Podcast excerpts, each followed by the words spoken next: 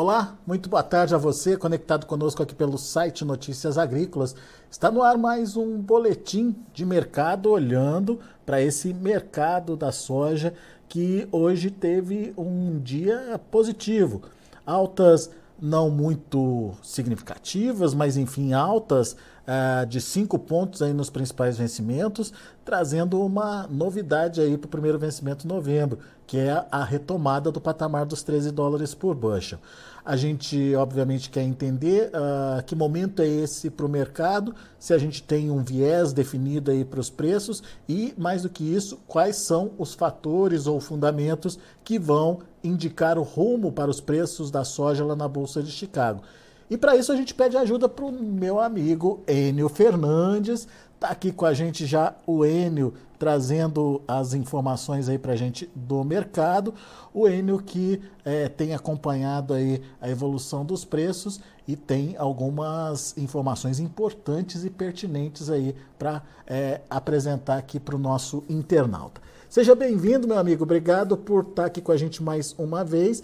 Nos ajude a entender essa movimentação em Chicago e, mais do que isso, o que vem pela frente, N. Fernandes. Alex, é sempre bom estar com vocês. Um abraço a todos. E hoje foi um dia, eu, eu entendo que ele foi mais positivo do que o número em si, de subir 5 cents. Né? Nós tivemos algumas coisas acontecendo que é importante a gente colocar né, sobre a mesa. Primeiro ponto é o seguinte, né? nós estamos com risco de ter um shutdown nos Estados Unidos. Né? O governo americano ele pede permissão ao Congresso para elevar sua, seu teto de sua dívida. E a tensão entre republicanos e democratas estão muito tensas nos Estados Unidos. Ano que vem é ano de eleição nos Estados Unidos e essa tensão fica mais aflorada. E os mercados financeiros estão reagindo a, a isso, né? Está vendo taxas de juros subir, o dólar ganhando valor é, frente a outras moedas. Isso, em teoria, seria negativo para as commodities. Isso é um ponto. Segundo ponto também que a gente tem que colocar sobre a mesa é essa valorização do petróleo. Ele teve uma alta muito forte, depois ele recuou. Petróleo também é, em patamares altos. Né? Parece que em algum momento ele pode testar 100 dólares o barril Brent. Isso ajuda os biocombustíveis. Mas o que foi mais interessante é que nós estamos em plena colheita norte-americana. O mercado perdeu na primeira posição em Chicago a, a cotação de 13 bushels points e hoje ele finalizou um pouco acima de 13 bushels points, mesmo que esse cenário da macroeconomia trazendo turbulências uh, nos mercados financeiros e, estando dentro da colheita norte-americana. Quer dizer, na minha visão, essa, é, essa, esse, esse fechamento de Chicago acima de 13 bushels points é, foi muito importante. É, pois é. Agora, o, Enio, diante dessas informações que você trouxe e, obviamente, com os fundamentos que ainda podem aparecer daqui para frente, temos uma tendência para o mercado? O que, que você diz aí em termos de preços? A, a, a, a viés é de alta, viés é de baixa? Vamos ter um, uma soja um pouquinho mais estável aí nos próximos dias? Qual que é a sua expectativa? Inteligente sua pergunta. Nós vamos ter agora, no dia 12 do mês 10, o relatório de oferta e demanda mundial do USDA. Ele sai todo mês, ele sai. Só que agora nós estamos indo para o é, fechamento da produtividade dos Estados Unidos. Né? E no último relatório do USDA, ele, quando você pegar a plantada a produtividade, ele deixou um estoque de passagem de 5,99 milhões de toneladas nos Estados Unidos esse ano. Ou seja, quando eu chegar em setembro do ano que vem, eu vou ter 5,99 milhões de toneladas lá nos Estados Unidos. Vamos deixar 6 milhões de toneladas para a gente ter um diálogo mais limpo aqui. Então tá. Só que para ele uh, equilibrar isso, ele reduziu um pouco o uso de rações e, e diminuiu um pouco o esmagamento. Eu acho difícil esse esmagamento diminuir nos Estados Unidos, por quê? Porque o número de plantas de biodiesel nos últimos 12 meses cresceu bastante. Tá? O mercado de proteína animal, mercado de arroba nos Estados Unidos está tá pujante. Então, é, difícil você encontrar essa redução no esmagamento. Dito isso, eles precisam de preços um pouco mais altos para manter para manter a demanda um pouco retraída. Preços baixos atraem demanda. Só que o produtor brasileiro não pode confundir. Uma é a realidade em Chicago e a outra é a realidade que está acontecendo aqui na América do Sul. Em anos de El Ninho, em teoria, o sul do Brasil deve produzir normal. E a gente teve perdas enormes na Argentina. A Argentina perdeu metade da sua safra. Então, mais de 20 milhões de toneladas. Ou seja, em condições normais de temperatura e pressão, é, é, natural que a Argentina colhe um número perto de 48, 50 milhões de toneladas. Isso é 20 milhões, 23 milhões de toneladas a mais. Quando a gente olha para o Brasil, o Rio Grande do Sul perdeu no mínimo 5 milhões de toneladas, 6 milhões de toneladas. O Rio Grande do Sul era o terceiro maior produtor de soja do país, o Goiás passou ele, ficou em terceiro esse ano, ano passado também, por problemas climáticos. Será que vai ser o terceiro ano de problemas no, no Rio Grande do Sul? Em anos de Oninho, parece que não. Então, são mais 5, 6 milhões de toneladas entregue. Isso é muita soja chegando no espaço curto de tempo. O Brasil está tendo uma, uma capacidade, Alexandre, de resposta a preço muito forte. Quando o preço é alto, os produtores brasileiros rapidamente atendem o mercado com essa oferta. Eles, eles super concentram essa oferta. O mercado dá uma acalmada, o mercado dá uma estabilizada, a demanda vem crescendo devido aos preços um pouco mais baixos, depois acontece algum fato, o preço explode, o Brasil de novo entrega altíssimas produtividades, altos volumes, né? É o que aconteceu nos dois últimos anos. Só que chega algum momento que isso equaliza, a demanda não consegue absorver tanta oferta a todo momento. E não quer dizer que a demanda está ruim. Nós vamos exportar alguma coisa perto de 95, 97 milhões de toneladas sendo soja. É recorde absoluto. Não é uma demanda ruim. Estados Unidos ah, poderia ter exportações melhores de soja? Poderia, mas está tendo exportações de soja, até saudáveis. Um pouco abaixo do que o mercado esperava, mas está tendo, tá tendo ah, exportações de soja. No fim do dia, a capacidade dos produtores brasileiros estão tendo de entregar o grão, suprir o mercado com o produto, está mais rápida do que a demanda consegue absorver. Por isso a gente vê esses problemas de prêmio no Brasil. O ano que vem, eu não acredito que vai ser um, um ano tão grave como 2022, 2000, desculpa, 2023, mas nós vamos ter prêmios negativos na colheita de 2024, se tudo ocorrer dentro da normalidade. Logicamente, ninguém aqui pode prever o que a poderosa mãe natureza vai fazer, né? O clima ele é incerto, mas fora isso, sem uma quebra de safra no Brasil, eu posso ter Chicago em patamares mais altos, mas eu vou ter prêmios corrigindo essa diferença de oferta lá e oferta cá. Ô Enio, mas diante dessa questão da oferta americana e dessa possibilidade né, de uma entrada mais lenta dessa oferta por lá, a gente pode ver um Chicago mais é, estável, então? Sem grandes pressões nesse início de, de, de, de safra, de colheita lá? Não, pressão de safra ele vai ter. Quando a safra chega, ah, quando a safra chega, você naturalmente você tem uma pressão de safra. Principalmente no caso do milho. Se você olhar a primeira posição de milho, está 4,79, 3 quartos, quase 4,80, com uma safra de 384 milhões de toneladas. E, o, eh, e, e esse milho americano, apesar de ter um mercado interno muito forte, as margens de etanol nos Estados Unidos estão bem saudáveis, estão dando boas margens, o, o, no final do dia, os americanos vão ter que exportar 52 milhões de toneladas, 50 milhões de toneladas. O Brasil também vai ter que exportar mais de 50 milhões de toneladas. Só para te dar um dado. Se a gente analisou o estoque de passagem da soja, eu também tenho, eu também tenho que analisar o estoque de passagem do milho. O, estoque de passagem do milho estava perto de 36 milhões de toneladas, vão para mais de 50, 52 milhões de toneladas, ou seja, cresce estoque. Isso puxa os preços para baixo. E eu tenho uma relação entre milho e soja que ela pode ficar desvirtuada por um determinado momento, mas ela vai se fazer presente. Então é natural que soja em Chicago desça um pouco, possa perder esse patamar de 13, buscar algo em 12,50, por ali, a, a depender o que vai sair no relatório do dia 12. No curtíssimo prazo, até o relatório do dia 12 do 10, agora no mês que vem, a gente não vê Chicago tendo uma forte queda próximo relatório vai depender o que o, o, o, os números vão mostrar. O USDA pode mexer tanto em produtividade como em esmagamento de novo. Acho pouco provável, acho pouco provável. Mas os preços no curto espaço de tempo tendem sim a dar uma recuada devido à pressão da safra. E Agora, qual, qual que é o intervalo, só, qual é o intervalo de preços que você trabalha aí para a soja, no caso? Na primeira posição, contrato novembro de 2023, que é o contrato mais líquido agora, 12,70 de suporte, é, seria um suporte que ele tentaria quebrar, seria difícil quebrar, e 13 e 15 o, a resistência. Ele quebrando um desses dois, desses dois pilares, ele buscaria ou números mais baixos ou números mais altos. Mas, Alexander, nós temos mais duas, duas semanas aproximadamente de foco muito centrado nos Estados Unidos, né?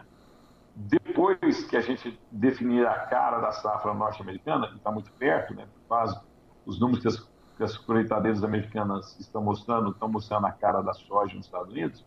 Depois disso, os olhos do mercado vão olhar para a América do Sul, vão olhar principalmente no Mato Grosso, ver se o Mato Grosso vai plantar cedo, vai plantar bem, se o clima vai ser normal no Brasil ou não.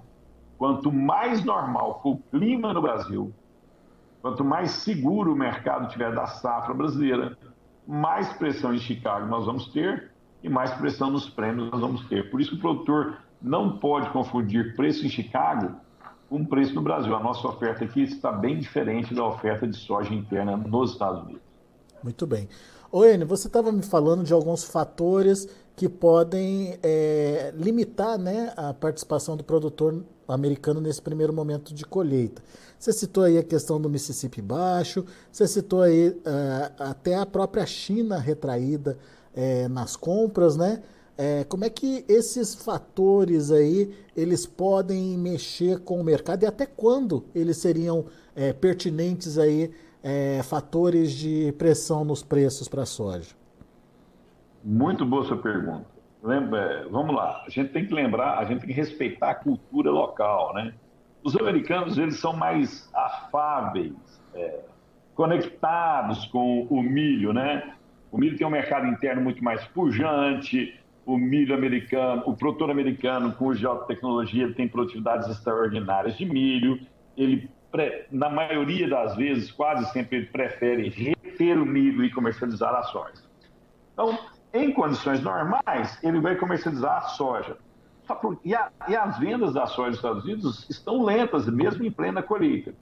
Isso nos sinaliza alguns, alguns pontos. Primeiro, a produtividade norte-americana não deve estar tão boa, né? E os números já mostram isso, né? Já mostram isso. As, as primeiras áreas colhidas estão mostrando isso. Nós estamos só com 12% colhido, mas você já tem uma ideia de qual deve ser a produtividade norte-americana e é muito próxima do que o USDA mostrou em seu último relatório de oferta e demanda mundial. Isso é um ponto. Segundo, um calado do Mississippi alto, os custos para é, exportar soja no, no, corn, no Corn Belt, nos Estados Unidos, ele é maior, né? O preço Golfo no final fica maior, porque o custo de logística cresce. Eu tenho problemas de, de transporte dessa soja. Se o custo é maior, eu dou é, oportunidades aos concorrentes da soja americana ao redor do mundo. Quais são os concorrentes da soja? Brasil e Argentina. Brasil e Argentina, os Estados Unidos produzem 85, 87% de toda a soja do mundo. Se a Argentina, acabamos de falar, perdeu mais de 20 milhões de toneladas, mais de 25 milhões de toneladas, ela tem pouca soja. Vendeu um certo volume agora, porque teve uma condição especial, né? E depois a gente até pode discutir sobre isso. O argentino não vende soja, ele não Chicago mais, ele vende câmbio. Quando tem um câmbio extremamente favorável, ele entra na ponta de venda, é o que aconteceu semana passada, venderam mais de um milhão de toneladas lá. Mas assim, é um volume limitado. Quem que é o outro fornecedor mundial se os Estados Unidos estão com problema de custo? Somos nós, o Brasil. Isso está favorecendo as exportações brasileiras. Nós estamos esticando nossas exportações, capturando essas oportunidades de mercado. E aí você vê a gente bater recorde de exportação, vamos fechar alguma coisa bem perto de 97, 95, 97 milhões de toneladas. E isso, Alexandre, faz com que o produtor norte-americano ele ele está sendo receoso nas vendas, ele está sendo cauteloso na venda.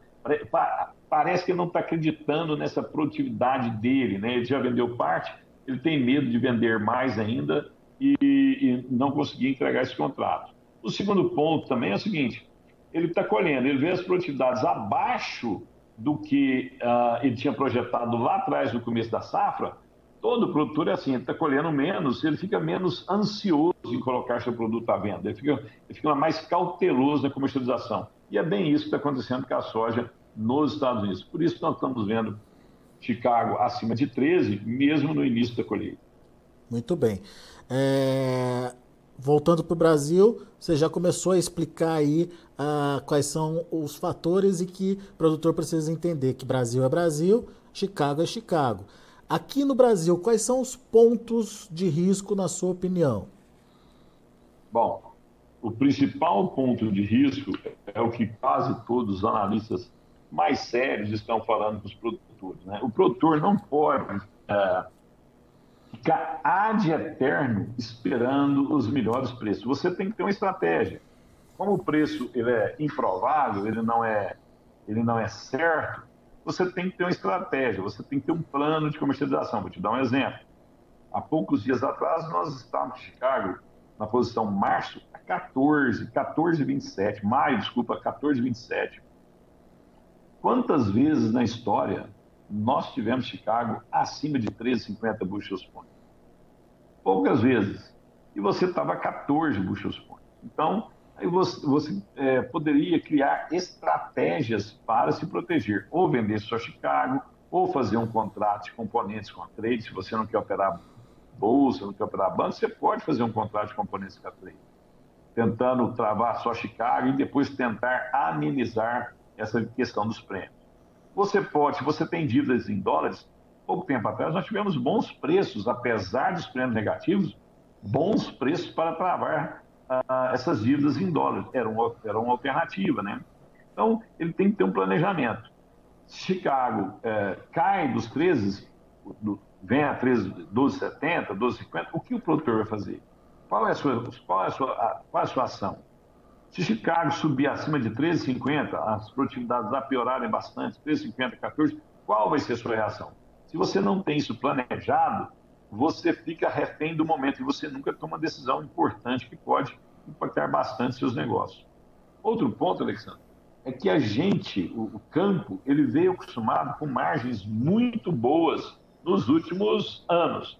E agora a realidade é muito apertada você tem uma geração de caixa pequena e margem líquida, líquida, líquida real, para quem para pagar a depreciação, uso da terra, todos os custos, é muito apertado, você tem que ter boas produtividades.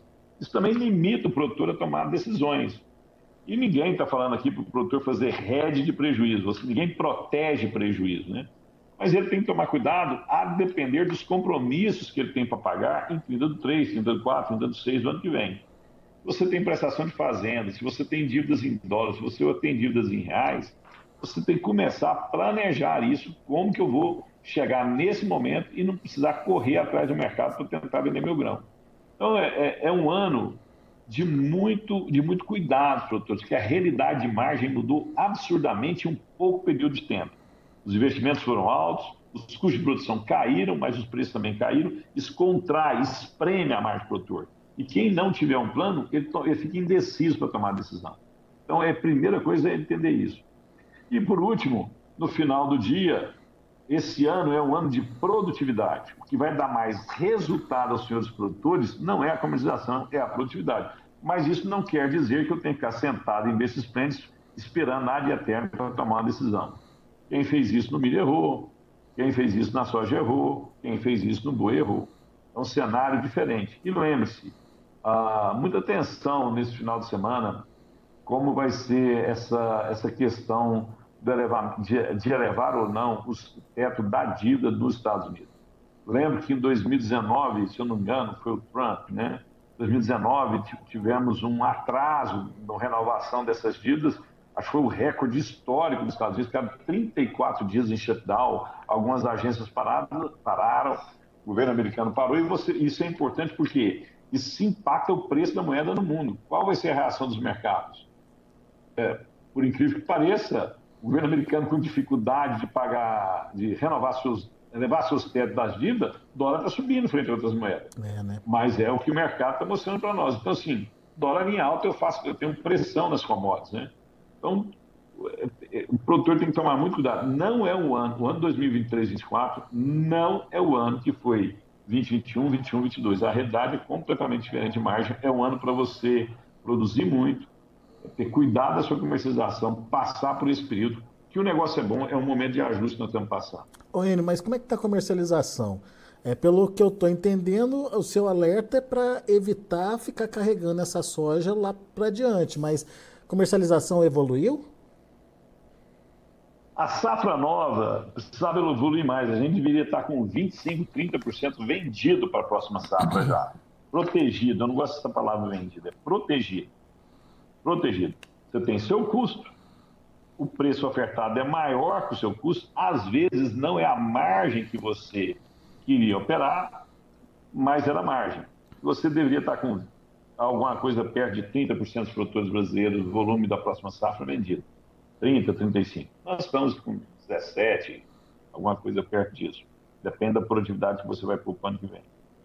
O outro problema é o seguinte: nós ainda temos um bom volume de soja deste ano que precisa ser vendida, deveria ser comercializada, porque ela parada, o custo financeiro dessa soja é muito alto. O governo brasileiro está pagando uma taxa de juros extremamente elevada. Você consegue facilmente é, rentabilidade de 1% ao mês a depender do que você opera, em algumas oportunidades de investimento, você não paga nem imposto de renda.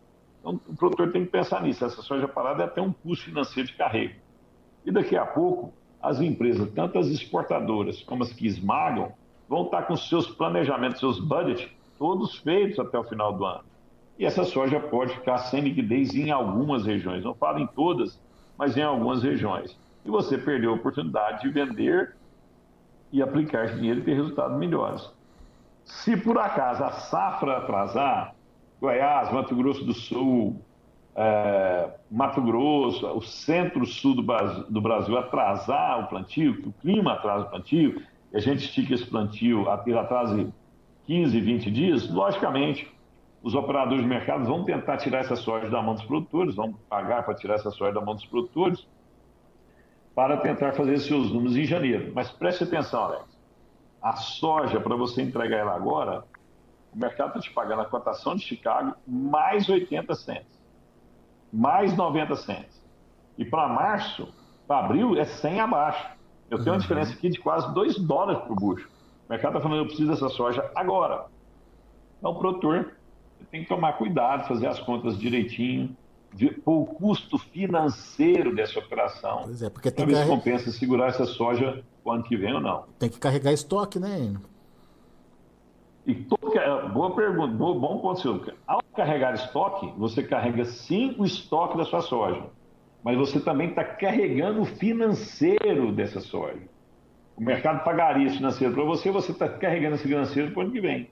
E Alexander, os produtores rurais brasileiros também podem entregar essa soja hoje para receberem em janeiro, fevereiro do ano que vem.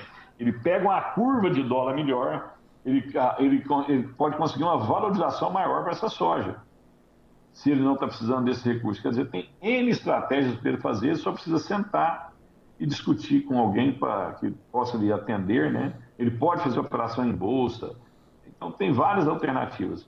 Agora, ficar parado, às vezes, né, tomar, ficar parado é uma decisão. Lembre do custo financeiro dessa decisão. É isso aí. Belas dicas, Enio Fernandes, meu amigo, obrigado mais uma vez pela sua participação. Sempre bom te ouvir. Volte sempre, Enio. Foi um prazer estar aqui. Uma boa safra a todos. Que Deus ilumine a cada um dos senhores. Tchau, tchau. Até a próxima. Tá aí, Enio Fernandes aqui com a gente, trazendo as informações do mercado e dando dicas preciosas aí para você que uh, ainda está segurando a sua soja, enfim, está uh, esperando por um melhor momento. Será que esse momento vai chegar? Pelo menos por enquanto a gente tem visto aí uma soja tentando se segurar nesse patamar acima dos 13 dólares por bushel. Mas e se a safra aqui na América do Sul é, acontecer de forma plena, uh, trazendo mais uma vez números recordes? Pois é, isso você precisa ficar atento aí e não perder oportunidade de negócios. Óbvio que a decisão é sua, né? Você faz o seu negócio no momento que você achar mais pertinente para você, mas preste atenção nas dicas que vão sendo dadas ao longo das nossas conversas aqui com os nossos especialistas. Vamos ver como encerrar as negociações lá na Bolsa de Chicago? De olho na tela, você acompanha comigo. Vamos lá. A gente tem o novembro fechando hoje acima dos 13 dólares por bushel, como o Enio destacou, 13 dólares e 2 centes por bushel, 5 pontos de alta. Janeiro, é, 13 dólares e 21 centes por bushel, 5,5 de alta. O março, 5,75 de elevação a 13,32 e o maio, 13,40, 13 dólares e 40 centes por bushel, uma alta de 5 pontos mais 75. Vamos ver o milho. Milho encerrou aí no vermelho. Dezembro, 4,79, queda de 1,5 ponto. Março, 4,94, queda de 1,25. Maio, 5 dólares e 2 centes por bushel, queda de 1,5 ponto. Julho, 5 dólares e 7 centes por bushel, queda de 1 ponto mais 25. E para finalizar, a gente também tem o trigo, que o trigo está encerrando de forma positiva também, mas ganhos pequenos. O dezembro ficou estável, 5,89. O março ganhou menos de um ponto, a 6 dólares e 16 centes por bushel. O maio, 6,33, alta de um ponto. E o julho subiu um ponto e meio, fechou a 6 dólares e 44 centes por bushel.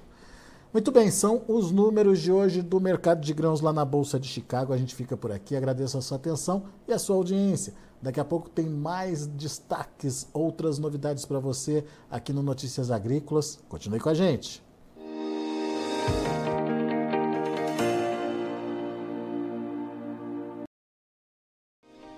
Se inscreva em nossas mídias sociais. No Facebook, Notícias Agrícolas. No Instagram, arroba Notícias Agrícolas. E em nosso Twitter, arroba Norteagri. E para não perder nenhum vídeo, não se esqueça de nos acompanhar no YouTube e na Twitch Notícias Agrícolas Oficial.